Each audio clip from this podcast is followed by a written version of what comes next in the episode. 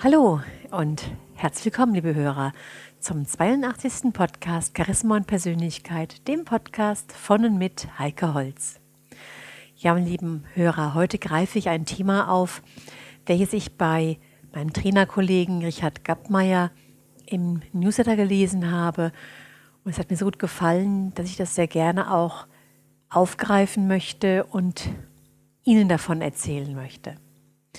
Letztendlich geht es um einen Sieg, der einer Niederlage gleichkommt, dem sogenannten Pyrrhus-Sieg.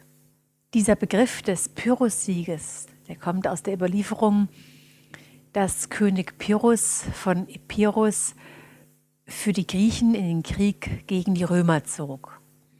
Und es gelang ihm ein großer Sieg bei Asculum, das ist im heutigen Süditalien. Aber der Sieg kostete ihn so viele Männer, dass er gesagt haben soll, noch so ein Sieg und wir sind verloren. Und so beschreibt dieser sogenannte Pyrrhus-Sieg den Erfolg mit erheblichen Verlusten, also einen Sieg, der einer Niederlage gleichkommt. Und Richard Gabmeier beschreibt so schön, dass unsere heutige Gesellschaft sehr anfällig ist für solche vermeintlichen Erfolge. Egal ob im Privat- oder im Berufsleben. Das Dogma heißt durchhalten und ja nicht aufgeben. Der Mensch muss also sein Ziel im Auge behalten und sich nicht beirren lassen. Durchhaltevermögen gilt also in unserer heutigen Zeit als wertvoller Charakterzug und wir lernen das schon von klein an das dann wie ein Glaubenssatz wirkt. Nach dem Motto, wer immer weitermacht und kämpft, ist eine starke, bewundernswerte Person. Und vor solchen Personen haben wir Respekt. Wer wiederum von seinen Zielen ablässt, Dinge nicht zu Ende bringt, das scheint ein schwacher Charakter zu sein, also sogar ein Loser, ein Verlierer. Mag das Durchhalten in unserer Gesellschaft das scheinbare Ideal sein, so hat das doch im Alltag fragwürdige Folgen. Denn nur selten bringt sturres Ausharren den wirklich erträumten Erfolg. Häufiger, vielleicht kennen Sie das, liebe Hörer, häufiger zermürbt und frustriert das, weckt Unsicherheit und Selbstzweifel. Ich würde sogar sagen, Ganz häufig werden wir durch so etwas ins Burnout getrieben, weil wir einfach nicht mehr können und wie ausgebrannt sind, innerlich regelrecht verbrennen. Das starre Festhalten an blockierenden Zielen und unergiebigen Projekten kann oft in der persönlichen Lebensplanung zu ganz erheblichen Fehlentwicklungen führen. Das heißt jetzt nicht, dass man alle seine Ziele und Träume aufgeben sollte, die viel Einsatz und Mühe verlangen. Doch für eine zufriedene Lebensgestaltung bedarf es grundsätzlich einer wohlüberlegten Kombination aus Durchhalten und Aufgeben.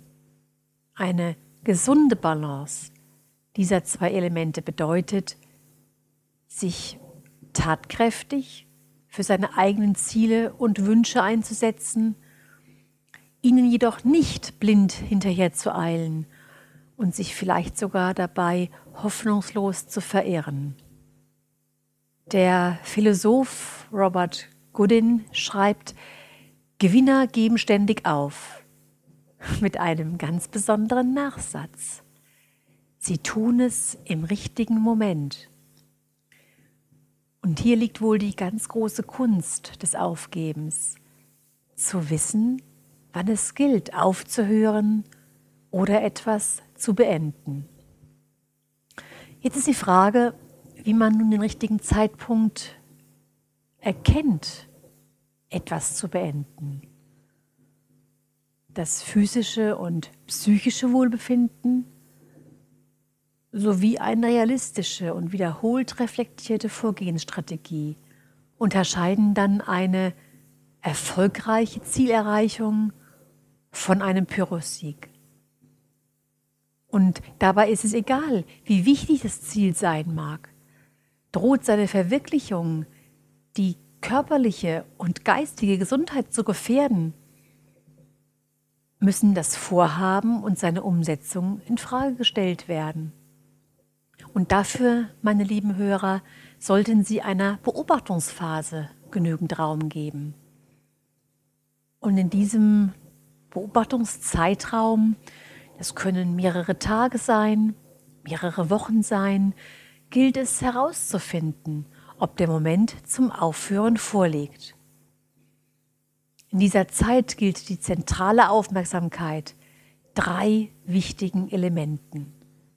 Erstens die emotionale Lage, zweitens das körperliche Wohlbefinden und dann als dritten Punkt die rationale Analyse der Situation.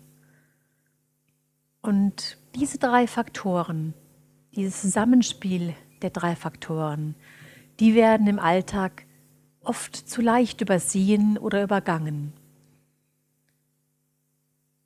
Aber genau diese drei Faktoren sind es, die einen entscheidenden Aufschluss darüber bieten, ob man am Ziel festhalten oder aber es aufgeben sollte. Und konsequent in sich hineinhören und auf die Gefühle rund um das gesteckte Ziel zu achten, das bringt diesen Entscheidungsprozess unheimlich voran. Wie fühle ich mich dabei? Bin ich zufrieden oder unzufrieden? Empfinde ich vielleicht zunehmend Machtlosigkeit? Oder ist hier ein schleichendes Gefühl des Kontrollverlustes? Ist es vielleicht so, dass die Zielsetzung zu viel abverlangt?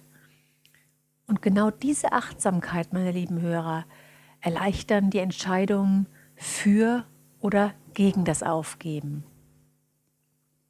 Jetzt können wir uns fragen, wie man denn genau richtig loslässt.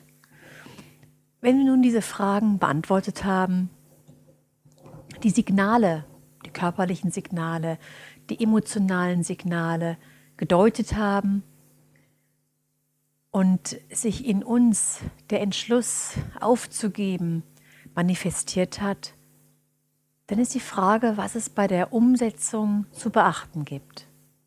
Hier schreibt Richard Gappmeier so schön, dass es eine ganz wichtige Regel gibt. Nicht alles hinschmeißen, alles stehen und liegen lassen. Das bislang gewohnte Verhalten abrupt beenden. Viel hilfreicher und weniger belastend ist es, in mehreren kleineren Schritten aufzuhören. Dabei gilt es zu beachten, nicht nur dem Umfeld respektvoll gegenüberzutreten, sondern auch mit sich selbst behutsam umzugehen. So gerät der Boden unter den Füßen nicht ins Wanken.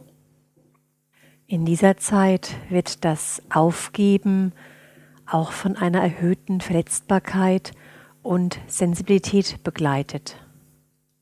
Das liegt daran, dass Ziele und Wünsche stets eng mit der eigenen Identität verbunden sind. Und je wichtiger das losgelassene Ziel für die persönliche Lebensorganisation, umso schwieriger und belastender kann der Ablösungsprozess verlaufen. Und hier empfiehlt Richard Grabmeier, dass wir zur Stabilisierung dazu beitragen können, indem wir uns einfach neue Ziele stecken oder eine neue Aufgabe, die man vielleicht immer schon mal ausprobieren wollte. Das kann in der Freizeitbeschäftigung sein. Die gibt, die gibt einem eine Perspektive und hilft, das Gefühl der Leere zu reduzieren oder sogar gänzlich zu vermeiden. Dieses neu gewonnene Aufmerksamkeitsfeld öffnet sich wieder für Reize, und auch Handlungsoptionen, die zuvor ausgeblendet wurden. Ja, meine lieben Hörer, das waren die Gedanken von Richard Gappmeier. Ja, und ich kann zu diesen Gedanken wirklich unterstützend sagen, dass viele Klienten genau in so einer Lebenssituation zu mir kommen, die vielleicht etwas aufgeben wollen, etwas beenden wollen, etwas verändern wollen, sich noch nicht sicher sind oder es gerade getan haben, nicht genau wissen, wie es weitergeht oder sich auch vielleicht tatsächlich als Versager fühlen. Und genau an diesem Punkt lässt sich sehr, sehr viel tun, sei es durch eine systemische Aufstellung oder durch den bekannten, berühmten Blickwinkel aus einer ganz anderen Sicht, was wir ja beim Wandern und Coaching hier im wunderschönen Chiemgau so wunderbar erfahren können. Das war's dann für heute. Bis zum nächsten Mal. Eine wunderbare Zeit. Ihre Heike Holz.